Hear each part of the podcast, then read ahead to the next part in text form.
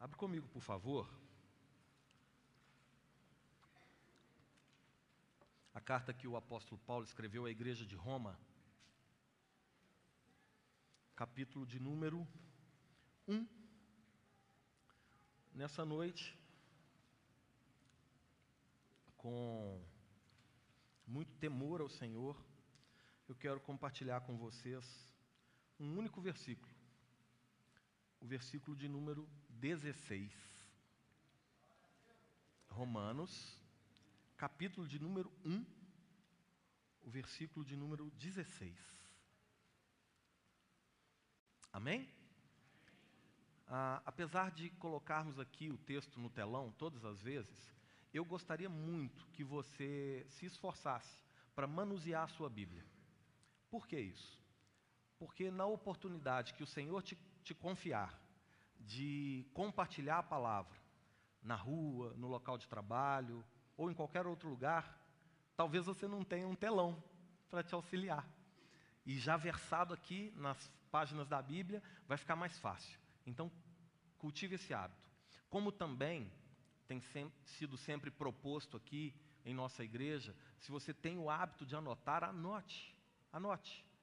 Ah, quando, a gente, quando a gente anota, a gente tem a oportunidade de, durante a semana, revisitar aquele texto e ser novamente ministrado pelo Espírito Santo. E assim, aquela mensagem, ela enraiza em nós e pode mais facilmente ser compartilhada. Nós vamos ver aqui um pouquinho do propósito, do porquê eu e você fomos alcançados pelo Evangelho do Senhor. Não é para o nosso bel prazer apenas. É claro, é um benefício incrível, maravilhoso, ter sido alcançado pela graça do Senhor. Mas não é somente para nós. É essencialmente para através de nós. Amém? Romanos, capítulo 1, versículo 16, a palavra do Senhor diz assim: Pois não me envergonho do Evangelho, porque é o poder de Deus para a salvação de todo, que, todo aquele que crê, primeiro o judeu e também o grego. Vamos ler de novo? Romanos, capítulo 1, verso 16. Porque não me envergonho do Evangelho, porque é o poder de Deus para a salvação de todo aquele que crê, primeiro do judeu e também do grego. Pai, esta é a tua palavra. Nós agradecemos ao Senhor pelo privilégio que o Senhor nos concede em nos reunirmos aqui e buscar no Senhor. Fala conosco, Senhor, em nome de Jesus. Amém. Amém. Irmãos, é, esta carta, essa epístola, é, redigida pelo próprio apóstolo Paulo, e isso não há dúvidas em meio à, à, à classe teológica que muitas vezes debate e questiona sobre a autoria de algumas cartas, para a Epístola aos Romanos, não há dúvida, é claro. É, ela é de autoria do apóstolo Paulo e tem várias evidências ao longo, ao longo de toda a carta. Essa carta escrita entre os anos 56 e 59, ao final da terceira viagem missionária do apóstolo Paulo, provavelmente ainda em Corinto, após ter passado por Éfeso, Paulo estava a caminho de Jerusalém. E Paulo estava com o propósito após ter arrecadado ofertas junto às igrejas da Macedônia e da Acaia, o propósito de Paulo era chegar a Jerusalém para abençoar, para ajudar, para assistir aos irmãos pobres da Judéia. Provavelmente os irmãos que estavam na dispersão, por causa da perseguição religiosa que estavam sofrendo, eles estavam fora das suas casas, então passando fome, passando sede, passando dificuldades. O apóstolo Paulo se compadece dessa situação e, movido pelo Espírito Santo, ele empreende uma campanha para auxiliar aqueles irmãos pobres da Judéia. Esse era o propósito que Paulo tinha: chegar a Jerusalém e, após cumprir este propósito, entenda bem, o apóstolo Paulo tinha ficado por volta de 15 anos evangelizando, plantando igrejas, discipulando, acompanhando, levantando líderes ali no entorno da bacia do Mediterrâneo. E agora, naquela área, já não tinha mais trabalho evangelístico para ser realizado pelo apóstolo Paulo. Então, compreendendo bem o propósito ao qual Deus o chamou, como apóstolo dado aos gentios, ou seja, àqueles que não eram judeus, aqueles que não eram chamados povo aliançado, entendendo esse chamado, entendendo esse propósito, cresce no coração do apóstolo Paulo o desejo de chegar até a Espanha, o qual, no entendimento do mundo antigo, também era chamado de confins da terra. Mas não somente por esse motivo. Paulo sabia que na Espanha Jesus ainda não havia sido apresentado. E a Espanha era o berço intelectual do mundo antigo. Da Espanha surgiram vários nomes notórios e influenciadores da cultura, da literatura, da política. O próprio Sêneca, que foi tutor do imperador Nero e depois foi ministro do Império Romano, provinha da Espanha. Então o desejo de Paulo era chegar até a Espanha, porque a Espanha já tinha esse conceito de intelectualidade e Paulo queria quebrar aquela filosofia humana com o propósito do reino, pregando a filosofia que transcende o entendimento humano. Fora isso, a Espanha estava ali pertinho de Portugal, é, dominava o Estreito de Gibraltar, então era também um ponto estratégico, política, econômica e cultural. A partir da Espanha, esperava-se que o Evangelho fosse rapidamente por todo o mundo conhecido. Então, Paulo tinha um propósito no seu coração: levar adiante aquela palavra, aquele Evangelho, segundo recebeu do próprio Senhor Jesus. Paulo entendia a importância da igreja de Roma no cumprimento desse objetivo. A igreja de Roma não fora plantada por Paulo. Na verdade, não se sabe quem foi que iniciou a igreja de Roma. Especula-se que os romanos, mesmo sendo judeus, ou judeus prosélitos, judeus convertidos, eles, é, é, gentios convertidos ao judaísmo, né, são os prosélitos, eles estavam no Pentecostes. Inclusive naquela lista de Atos 2, quando vai falar da nacionalidade dos homens que estavam ali e ouviram do discurso de Pedro e foram cheios do Espírito Santo e foram batizados, estava ali Romanos. Então, muito provavelmente, esses, esses que ouviram, que participaram do Pentecostes ali em Atos 2, ao voltarem para Roma, iniciaram ali um movimento, uma reunião e começaram a compartilhar acerca da fé, do que experimentaram do Senhor, do agir do Espírito Santo, do entendimento e da revelação que veio a eles e a igreja nasceu. Essa igreja, quando Paulo se dispõe a chegar a ela, já tinha 30 anos. 30 anos. Já era uma igreja forte, já era uma igreja robusta, já era uma igreja que se fazia conhecida em todo, toda a região. O apóstolo Paulo, entendendo a relevância da igreja de Roma e entendendo que a igreja de Roma estava, de certa forma, sobre a sua jurisdição, porque apesar de, na igreja de Roma, terem muitos, não só gentios, mas também judeus, estava em Roma, num território gentílico, então, teoricamente, estava dentro da sua jurisdição apostolar. Paulo, então, escreve à igreja de Roma, saindo ali de Corinto para ir para Jerusalém, dizendo do seu interesse de passar por Roma para colher em Roma algum fruto, como a gente observa aqui no versículo de número 13 do capítulo 1.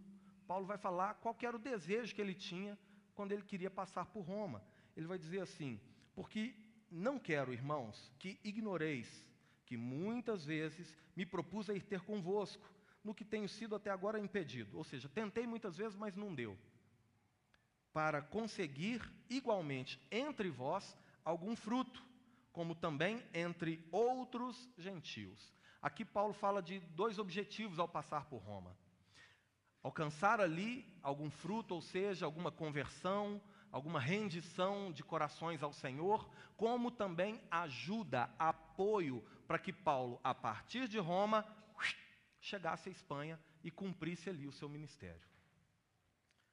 Quando você olha para esse desenho, esse panorama do, do, desse, desse fim da terceira viagem missionária de Paulo e essa tentativa por empreender uma quarta viagem missionária, você entende que o propósito das igrejas sempre foi e deveria continuar a ser de se ajudarem.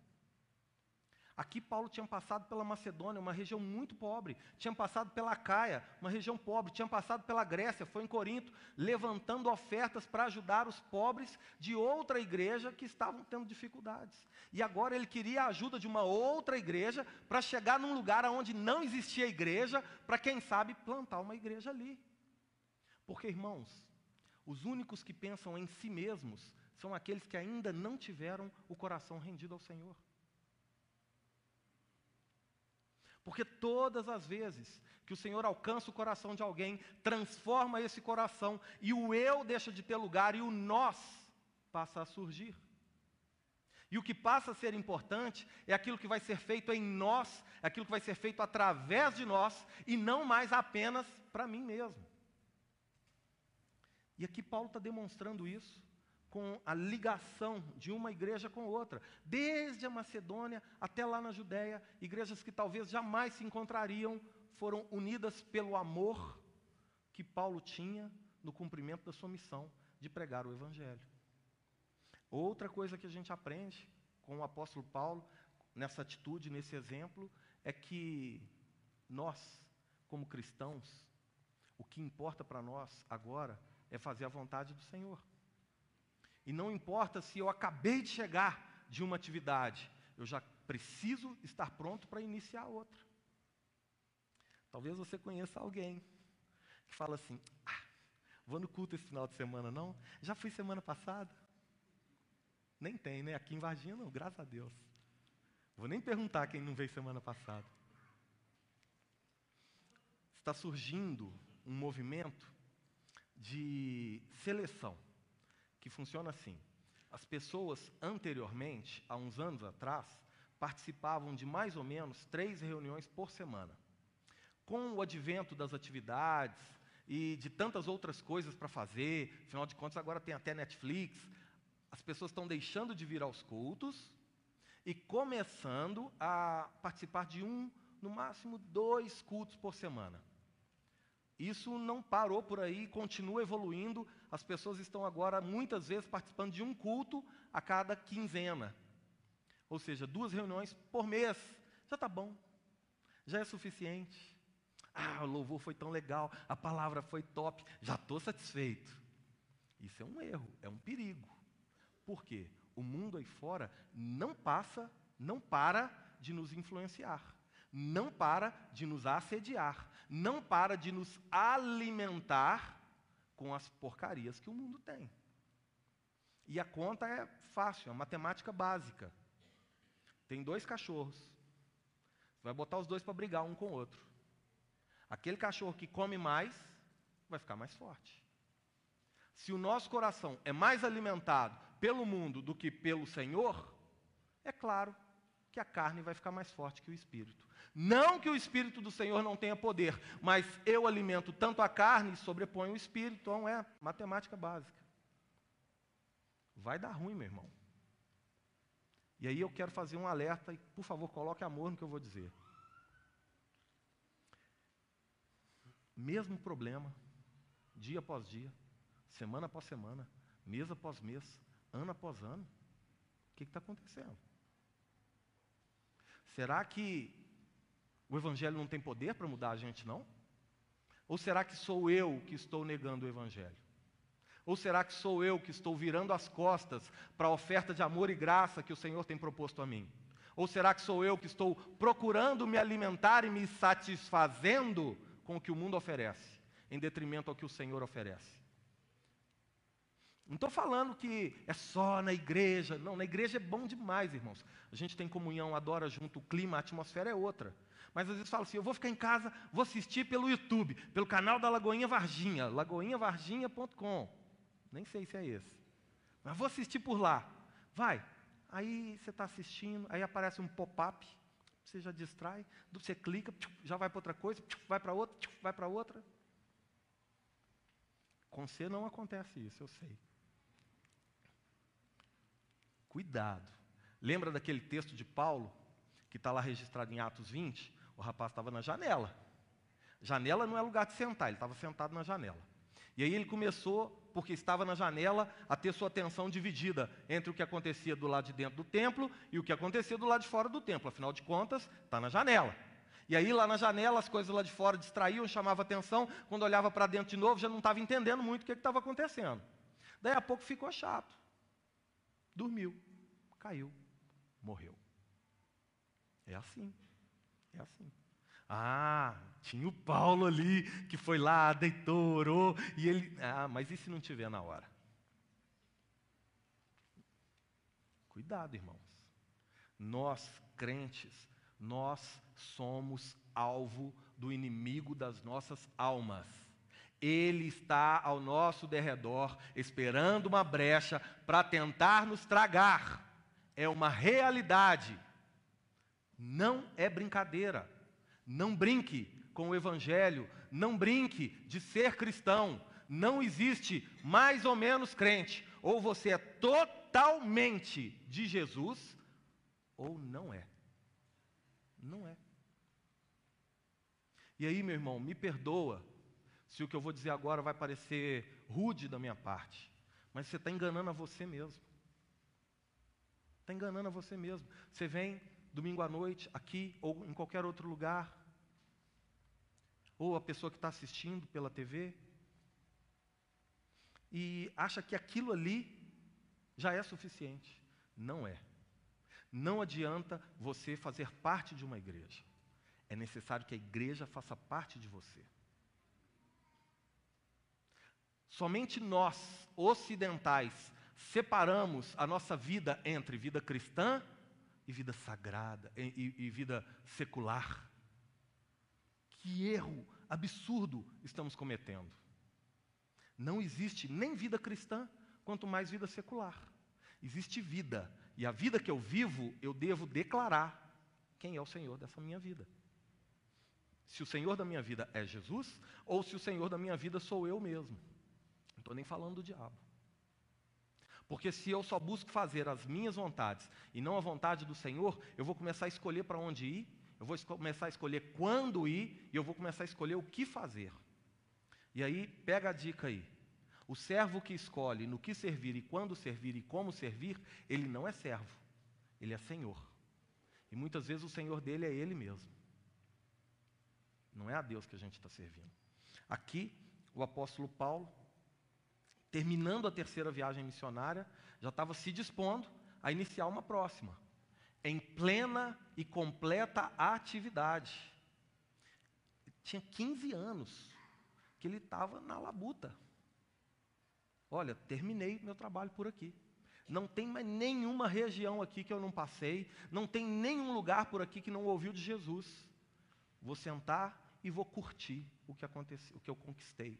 Errado. Isso é um entendimento do império humano. Desfrutar do que conquistou. Nós não. Nós estamos em guerra, nós estamos em batalha. Nós só vamos descansar a nossa alma Ai, ai.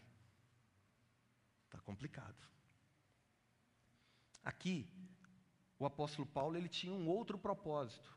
Como ele era apóstolo aos gentios, ele vai dizer aqui, no verso 12, que é para que ele quer estar com eles, para que a companhia deles seja recíproca, para que eles se confortem e que por intermédio da fé mútua e dele eles tenham comunhão.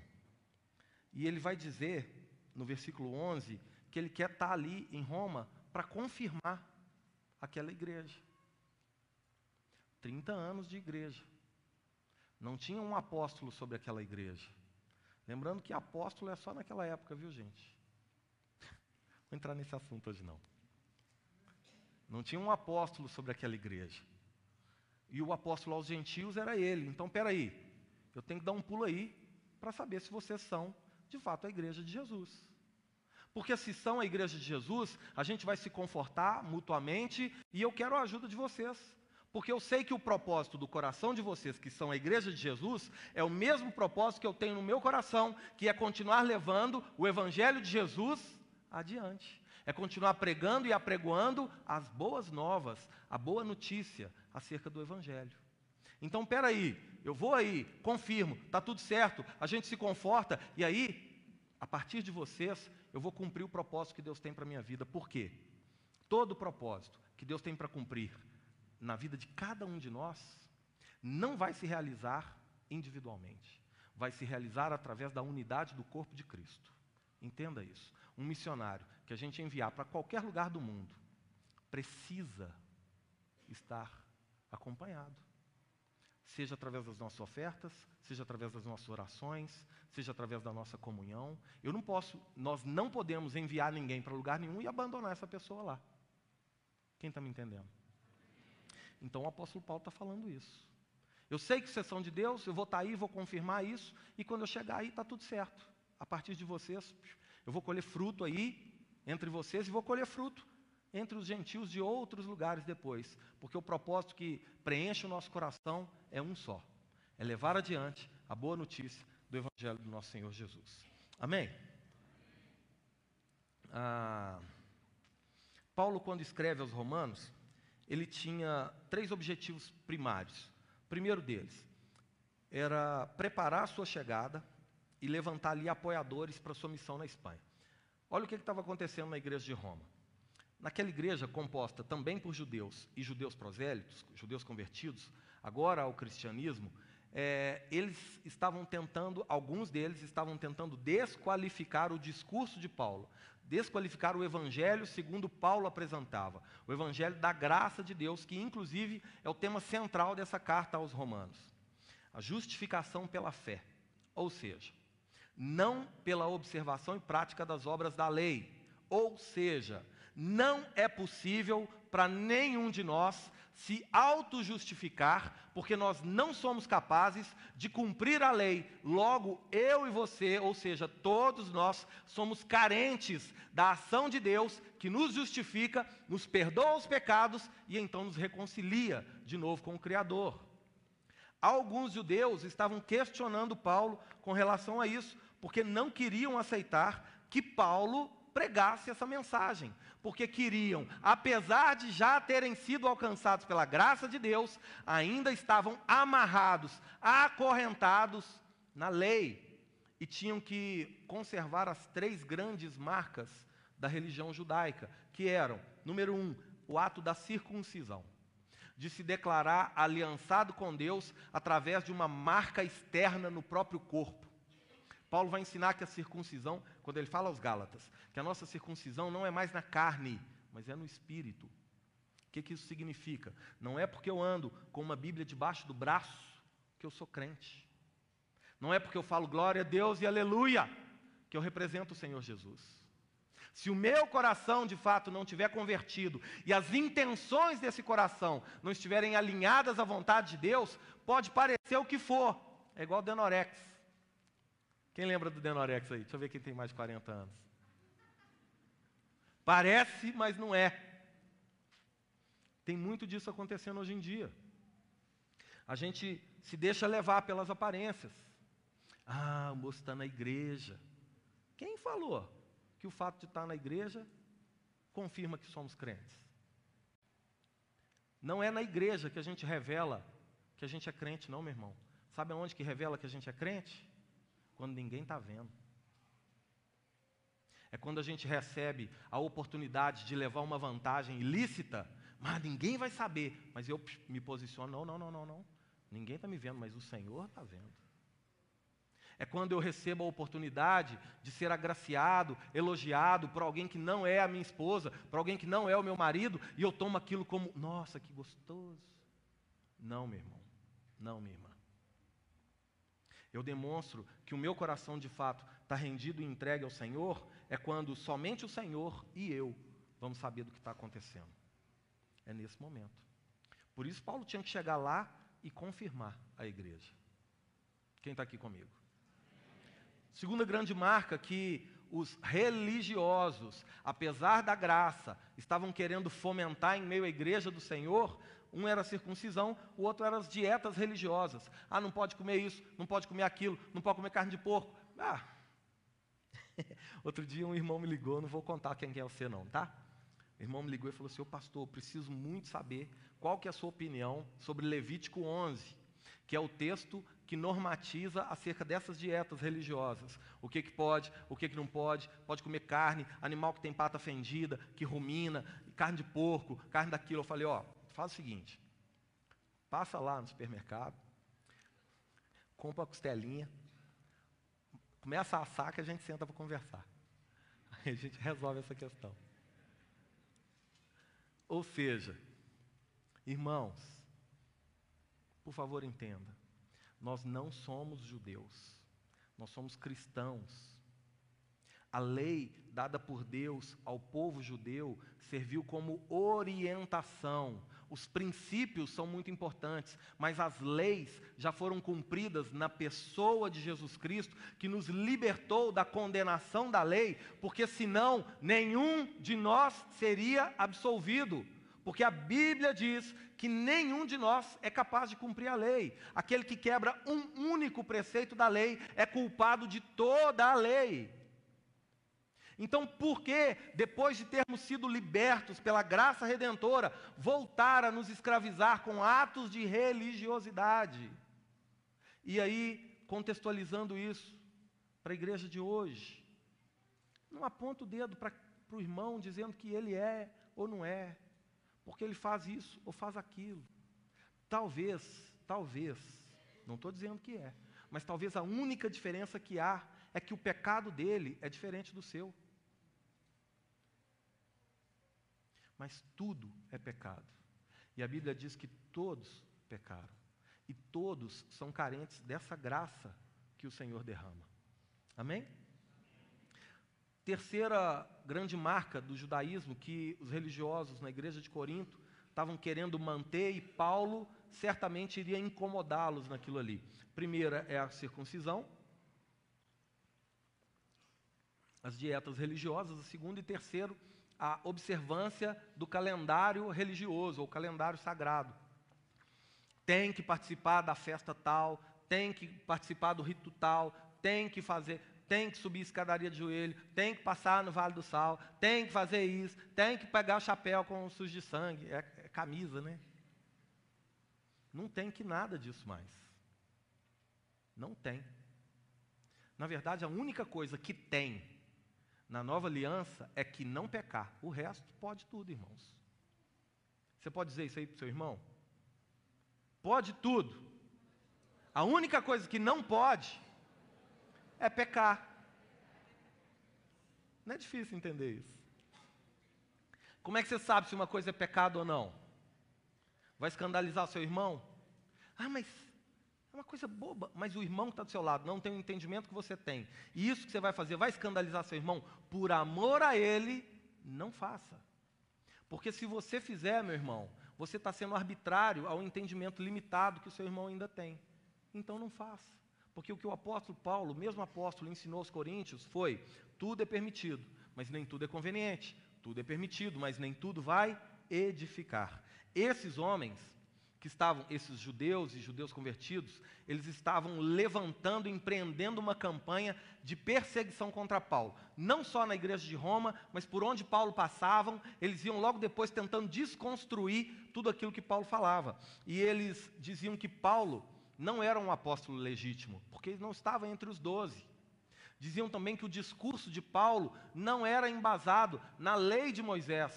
E era, era, nos princípios nos valores, na essência da lei, mas não no rito da lei, porque o rito da lei foi cumprido na pessoa de Jesus. E agora Paulo apresenta Jesus Cristo como aquele que é o detentor e portador da graça que é compartilhada a nós e que em Cristo nós não somos mais condenados. Romanos 8:1. Nenhuma condenação há para aqueles que estão em Cristo Jesus. Glória a Deus. Irmãos, e eles começavam então a dizer que a mensagem que Paulo carregava era, era contrária à tradição. Por quê? Entenda algo. Todo religioso dá mais valor para as doutrinas do que para a palavra. todo religioso se apega mais ao método, ao formato, do que à comunhão, do que ao relacionamento. E aí, por causa do formato ou da regra, ele não se importa em matar um irmão, ele não se importa em colocar sobre o irmão um peso de julgo muito grande. Mas estou cumprindo a lei, estou cumprindo, a regra é clara, viu, Arnaldo? Pá! Isso é atos de religiosidade. Era o que Paulo estava ensinando, de forma contrária. O que, que aconteceu, irmãos, depois disso? Inclusive, um teólogo alemão chamado Dietrich Bonhoeffer escreveu um livro chamado Discipulado. Você pode procurar depois com o pastor Marcelo. É um livro fantástico que fala sobre a banalização da graça. É as pessoas pegarem o discurso de Paulo e distorcerem o discurso de Paulo, falando: ah, já que é assim, então agora vale. Não vale tudo, não. Se você ler aqui o versículo de número 17, primeira, é, é, Romanos capítulo 1, verso 17, olha só. Olha o que, que Paulo está dizendo. Visto que a justiça de Deus se revela no de, conforme está escrito, citando Abacuque, o que? O justo viverá pela fé. O que que mostra que o cara é crente ou não? O testemunho dele. Então, esse negócio de banalizar a graça só revela que o cara não tem, de fato, o coração convertido. Vai lá para capítulo 6 de Romanos, versículo 1 e 2. Vai lá, Romanos, capítulo 6. Olha o verso 1 e 2. Que diremos, pois? Permaneceremos no pecado para que seja a graça mais abundante? Uma distorção do texto que diz: aonde abundou o pecado, superabundou a. Olha o que, que Paulo está falando. A gente vai ficar no pecado para demonstrar que a graça é mais abundante? Ele mesmo responde: de modo nenhum. De jeito nenhum. Se fosse aqui em Minas, de jeito maneira. Como vivemos ainda no pecado, nós, os que para ele morremos? Pergunta retórica. O que, que ele está querendo dizer? Se faz isso, se continua vivendo no pecado com a desculpa da graça abundante, a verdade é que não morreu para o pecado coisa nenhuma. A verdade é que o coração não foi alcançado de jeito nenhum. Quem está me entendendo? Amém? Paulo então escreve os Romanos para preparar a sua chegada ali, preparar é, os irmãos para apoiá-lo. Escreve também os Romanos com o propósito de defender os seus ensinamentos e combater esse movimento religioso que tentava distorcer o que é ser igreja cristã, e também tinha o propósito de promover a união entre os irmãos judeus e gentios, membros da igreja de Roma, porque não existe nada pior para uma igreja do que falta de unidade. E aí vocês já devem ter me ouvido falar isso aqui, pelo menos todos os cultos. Deus ordena a bênção através da unidade. Onde não tem unidade, nada acontece. Igreja nenhuma tem problema financeiro. Igreja tem problema de falta de unidade. Igreja nenhuma tem problema para evangelizar, tem problema de falta de unidade. Igreja nenhuma tem problema com pessoas se dispondo a servir aqui, ali, lá, lá, tem problema de falta de unidade. Porque quando tem unidade, tem uma única maneira de pensar e uma única maneira de agir. Aquilo que é a necessidade na minha vida é a necessidade na vida do meu irmão também. Aquilo que é a necessidade da vida do meu irmão também é a necessidade da minha vida. Juntos, nós vamos honrar ao Senhor. Por quê? O mundo vai saber que nós somos discípulos de Jesus quando houverá amor uns pelos outros. É isso que João está dizendo. Agora, voltando para Paulo, Paulo então começa essa carta se apresentando, defendendo seu chamado apostólico e introduzindo o que será o tema central de toda a carta aos Romanos: a justificação pela fé, não por obras. O homem não é capaz de se auto-justificar. E é isso que ele vai defender ao longo dessa carta. Amém? Feita então a introdução, agora nós vamos passar para a mensagem. Ai, dois, glória a Deus. Aleluia, Senhor. Ah, eu gostaria de compartilhar com vocês nessa noite sobre o que é então o Evangelho do Senhor Jesus Cristo. Um bom título para nós essa noite está escrito aqui, ó. Mais que uma boa notícia. E eu gostaria de refletir um pouquinho com você acerca disso. Que o Evangelho do nosso Senhor Jesus é mais do que uma boa notícia. É uma boa notícia, mas vai além de uma boa notícia. Às vezes você vai dar uma boa notícia para alguém. Ah, estou grávida. Aleluia, glória a Deus. É, vocês estão fraquinhos, hein? Às vezes vai dar uma boa notícia. Fui promovido no emprego, glória a Deus, aleluia. Troquei de carro, comprei um carro novo. Ou então, olha, fui chamado para ser missionário lá na Coreia do Norte, ah, aleluia. Às vezes vai dar uma boa notícia. Não necessariamente é o Evangelho.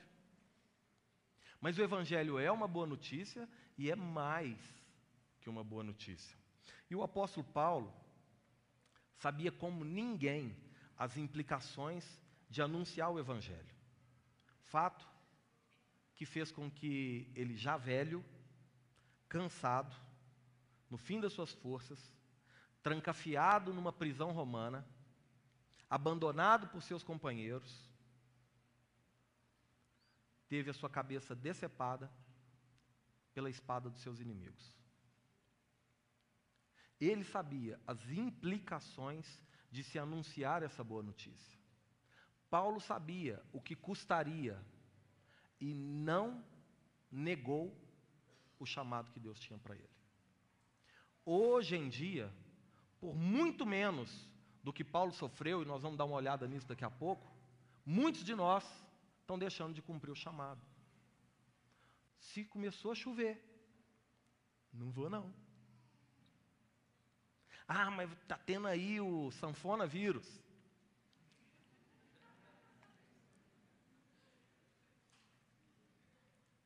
Vai ter jogo do galo. Eu sei que é uma boa causa, mas o evangelho é melhor. E vocês viram que golaço ontem? Desculpa aí, não resisti. Mas ainda assim, apesar de toda a consequência, de todas as implicações, o Evangelho continua a ser uma boa notícia.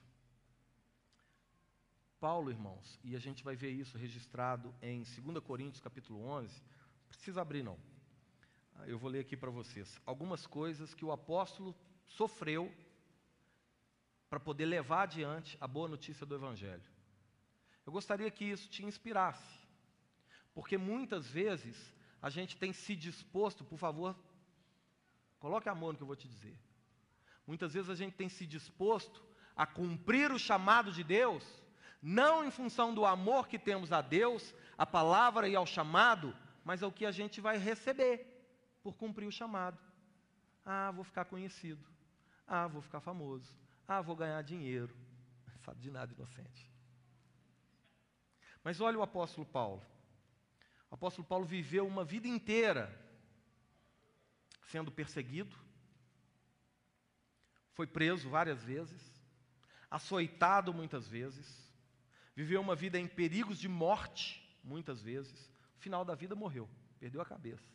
Mas enquanto vivo, sofria risco de morrer várias vezes, em naufrágio várias vezes, em perigos em rios, em perigos entre salteadores, ladrões, em perigos entre patrícios, em perigos entre gentios, em perigos na cidade, em perigos no deserto, em perigos no mar, em perigos entre falsos irmãos, fadiga muitas vezes, muitas vezes com fome, muitas vezes com sede, muitas vezes com frio e muitas vezes em nudez.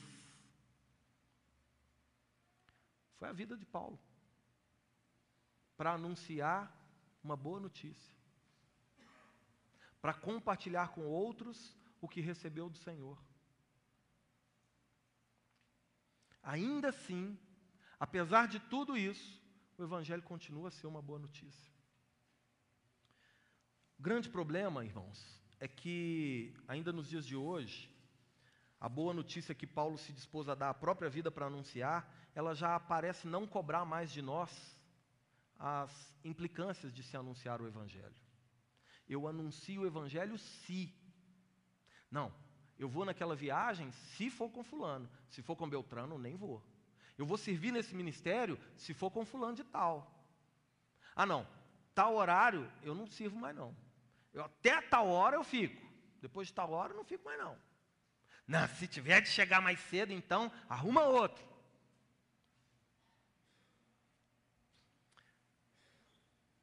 A realidade é que as implicações do Evangelho de Cristo nas nossas vidas não mudaram. E por mais amor que nós tenhamos a Ele e a verdade da Sua palavra, todos nós, todos nós, deveríamos estar dispostos a morrer e a viver pelo anúncio do Evangelho. E não está errado, não. A ordem é essa mesmo. É primeiro morrer para então viver. Porque se eu não morrer pelo Evangelho, eu não vou viver pelo Evangelho. Eu vou começar muitas, colocar muitas condições que me agradam, levantar muitas situações que me desagradam. Se eu não estiver disposto a deixar Cristo viver no meu lugar, eu vou sempre buscar fazer a minha vontade e não a do Senhor. E hoje em dia, não é mais agradável aos ouvidos dos ouvintes do Evangelho mensagens de renúncia, mensagens de sacrifício, mensagens de arrependimento ou de perdão. Afinal de contas, a... e o meu bem-estar? E o que eu vou ganhar por participar da igreja tal? E o que eu vou ganhar por servir no ministério tal? E o que eu vou ganhar por anunciar o nome de Jesus? Paulo ganhou açoites, cuspes, ofensas, prisões, cadeias, tortura. No verso de número 14, Romanos capítulo 1, verso 14, o apóstolo Paulo se diz devedor. Eu gostaria que a gente atentasse para esse conceito de quem está devendo. Talvez você saiba o que é isso. Eu já soube uma vez. Hoje eu, pela graça de Deus, eu sou devedor só do Evangelho. E eu oro para que você seja também. Só do Evangelho. Inclusive, devolve o livro do pastor. Fica a dica. Quando ele se diz devedor, ele está dizendo que deve tanto a gregos como a bárbaros, deve também a sábios. Desliga, Paulo, por gentileza.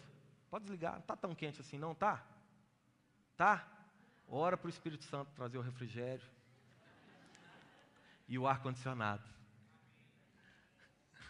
Então a gente tem que mexer neles, estão muito barulhentos.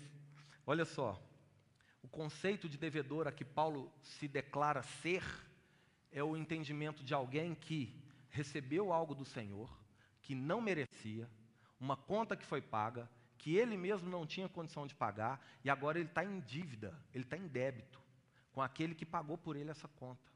Talvez isso tenha ficado cada dia mais distante dos nossos dias, o conceito de débito moral. Ah, o irmão se sacrificou por mim, agora aqui, ó, eu ia morrer, você pulou na frente, me tirou daquele carro, agora a minha vida é sua.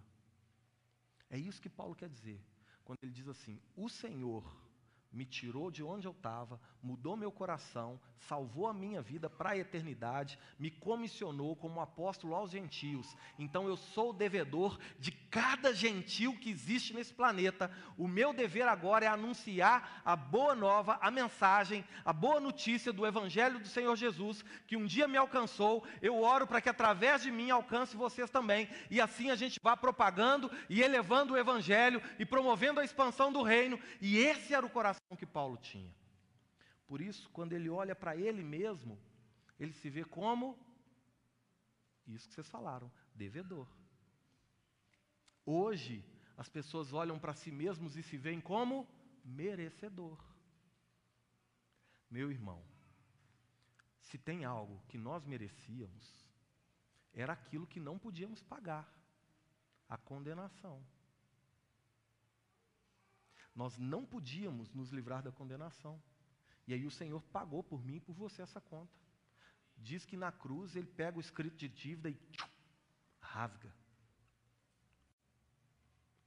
Se isso não aconteceu com você ainda, quero, é bom demais. Você está devendo, eu estava devendo ao pastor Marcelo uns livros. Aí ele chegou, senhor quer, pastor, ó, quer... Oh, aleluia. É gostoso. E olha que foi só um, um livro. Imagina com as nossas almas, irmãos.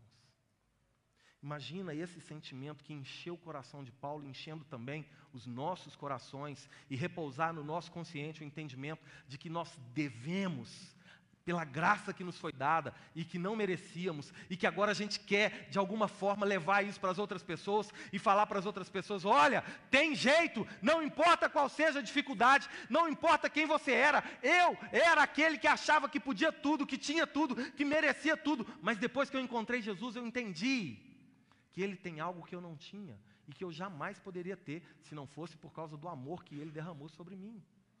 Agora eu quero que vocês conheçam isso. Então eu vou para onde quer que for para anunciar essa verdade. Custe o que custar. A vida que eu vivo já não vivo mais eu, mas Cristo vive em mim. Amém? Aqui, irmãos, o apóstolo Paulo se vê como devedor de anunciar o que é verdadeiramente a mensagem do Evangelho, a boa notícia do Evangelho. Paulo tem uma dívida, pois reconhece que o que foi feito por ele era maior do que o que ele mesmo poderia fazer. Agora, no verso 15, o apóstolo Paulo vai dizer que ele está pronto. Olha só. Pronto para seguir adiante com esse propósito de vida. Entenda algo.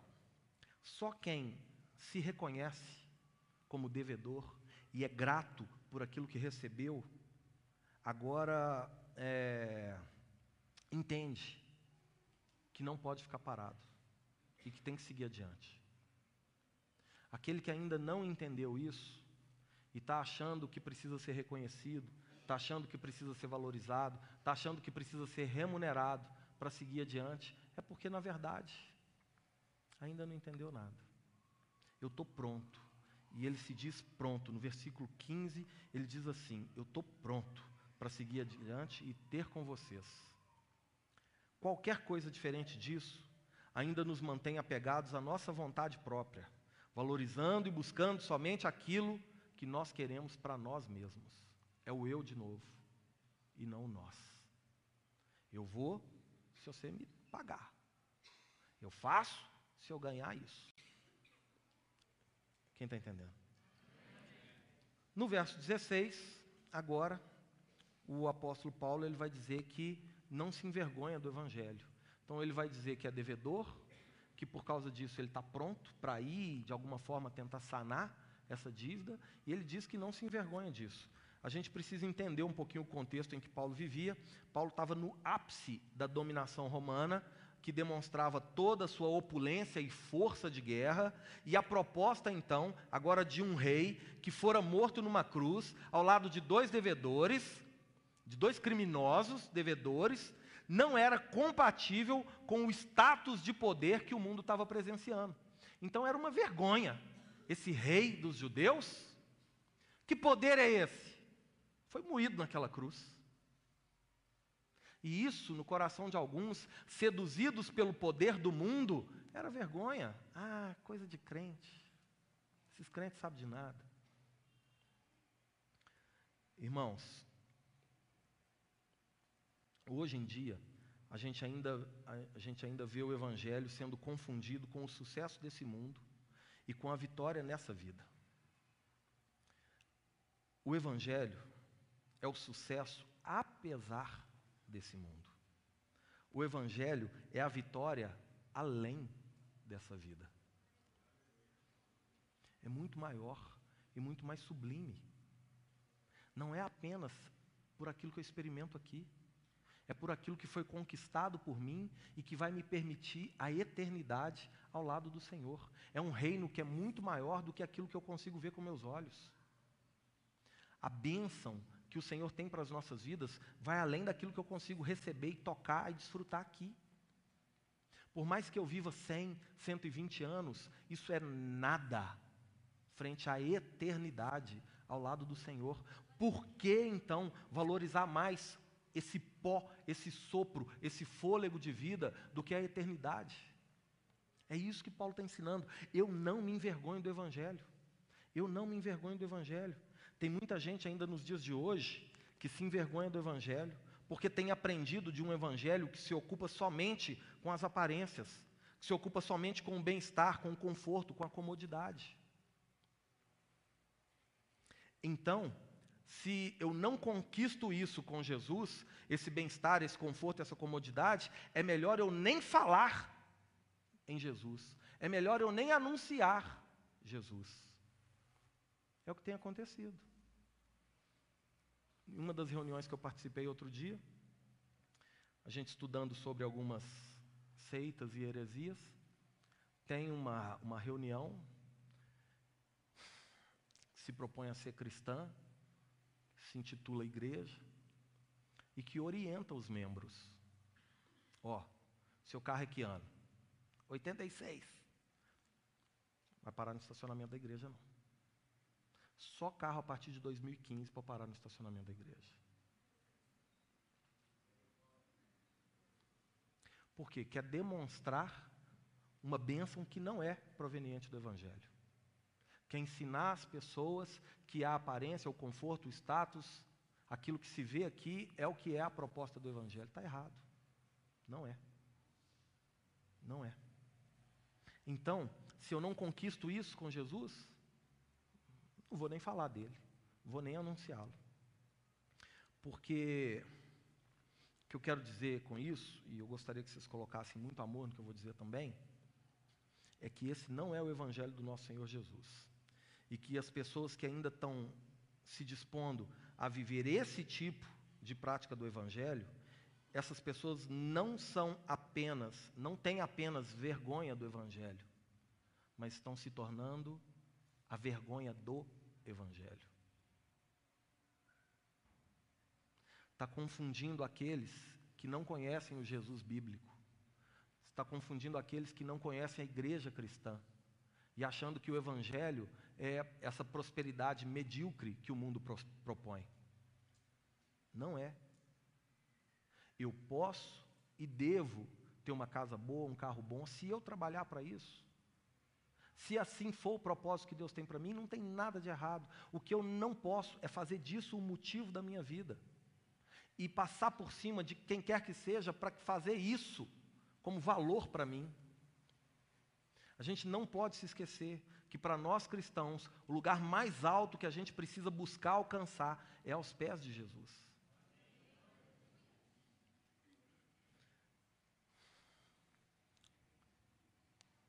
O que parece com esse tipo de prática, irmãos, é que a gente ainda não aprendeu nada com a história das civilizações, que a gente ainda não aprendeu nada com a história da igreja, que todas as forças meramente humanas constituídas que se levantaram contra o povo de Deus ruíram.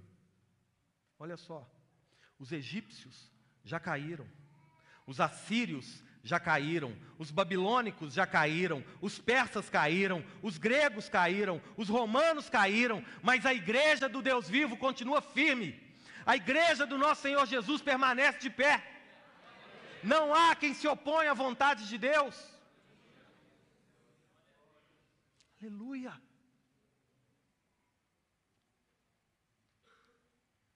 Por que trocar o que é eterno por aquilo que não tem valor? Se o evangelho que a gente está ouvindo não está transformando a nossa vida, é porque não é o evangelho de Jesus. Talvez é o evangelho de um homem, talvez é o evangelho de alguma igreja, mas não é o evangelho da graça de Deus que nos alcança, nos constrange, nos impõe o arrependimento e então nos perdoa os pecados. E aí sim, a gente pode se achegar diante de Deus, não mais como devedor, mas como aquele que por Deus, pela graça, mediante a fé, foi justificado. É essa a proposta de Paulo ao escrever aos Romanos. Paulo agora então explica por que, que ele não se envergonha do Evangelho. Ele não se envergonha do Evangelho por quê? Primeiro, porque o Evangelho é a boa notícia de que Jesus Cristo está vivo. Não se envergonha do Evangelho, porque é a boa notícia de que Jesus, já que está vivo, em breve voltará. Se bem que essa é uma péssima notícia para algumas pessoas. Paulo não se envergonha do Evangelho porque ele é a boa notícia de que Deus nos ama e quer nos reconciliar consigo mesmo através da pessoa de Jesus.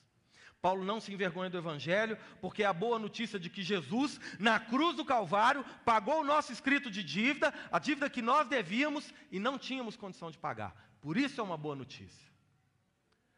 Mas o Evangelho é mais do que uma boa notícia.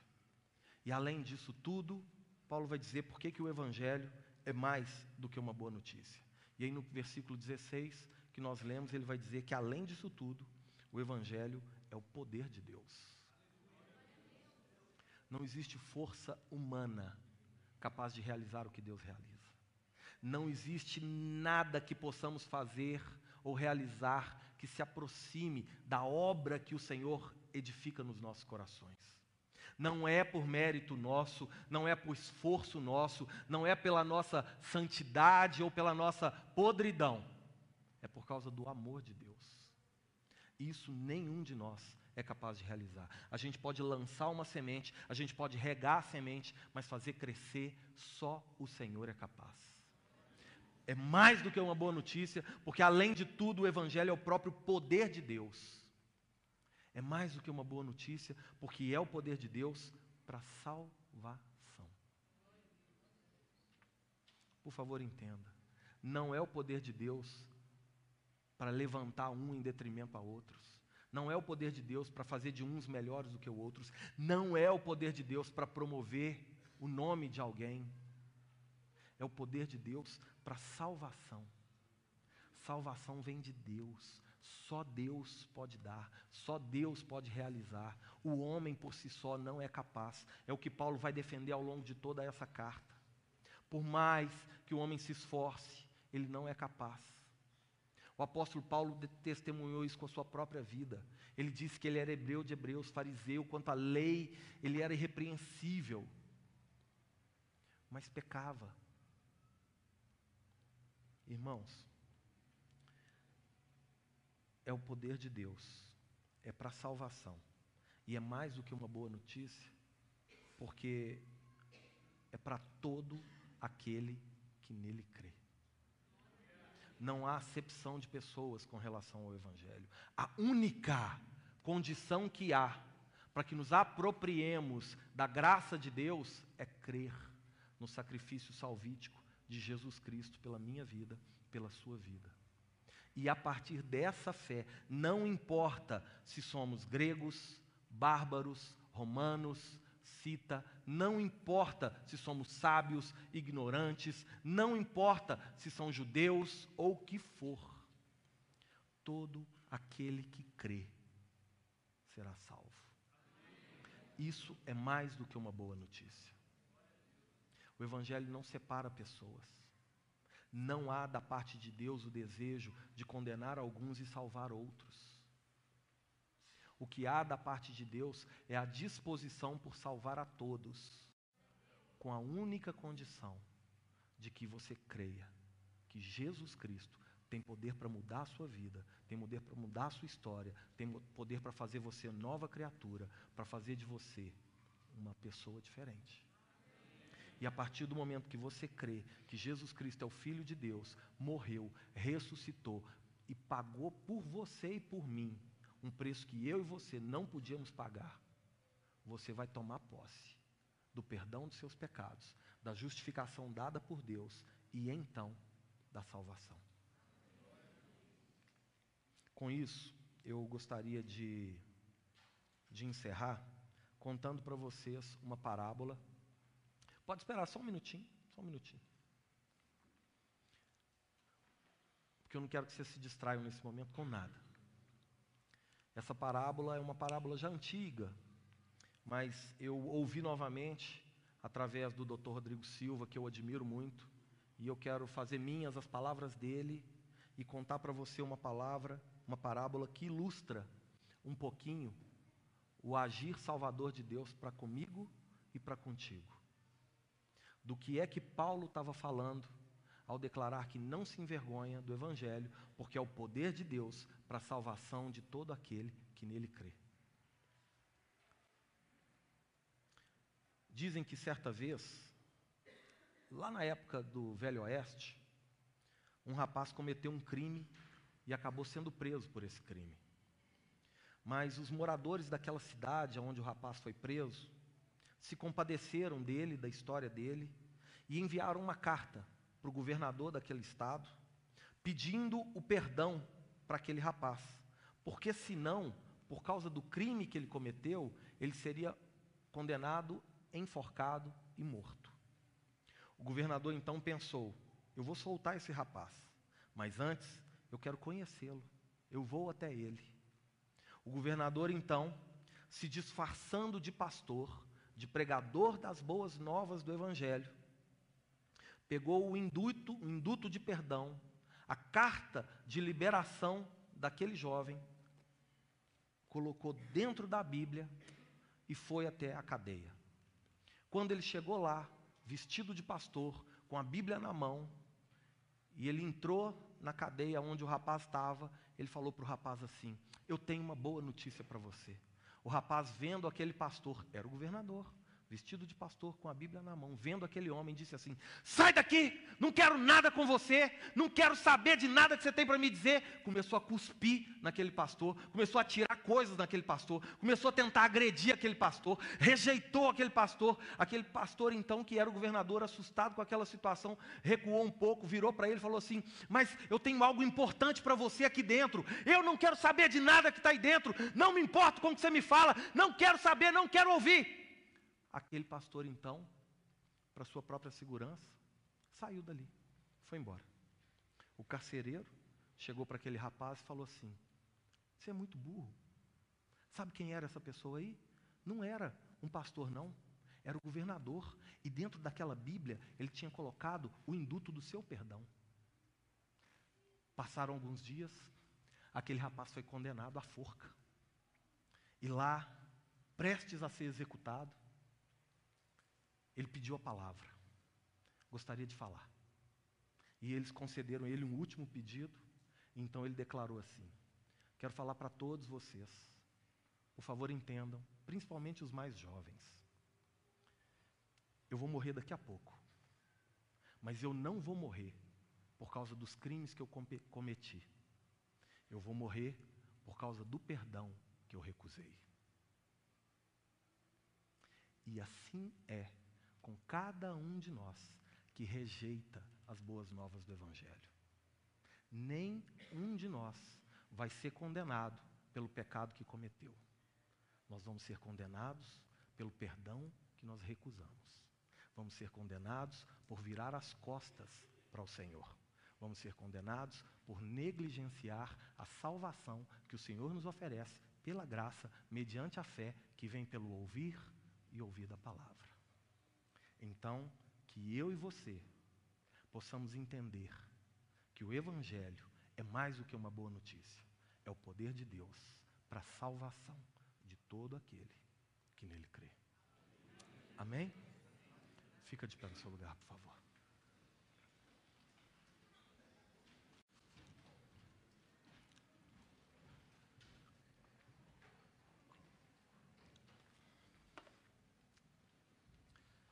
Nós vamos cantar essa canção. Enquanto os meninos se posicionam aqui, eu gostaria de orar com você, para que Deus guarde em nosso coração a palavra que nos foi ministrada essa noite. Coloque a mão no seu coração, por favor.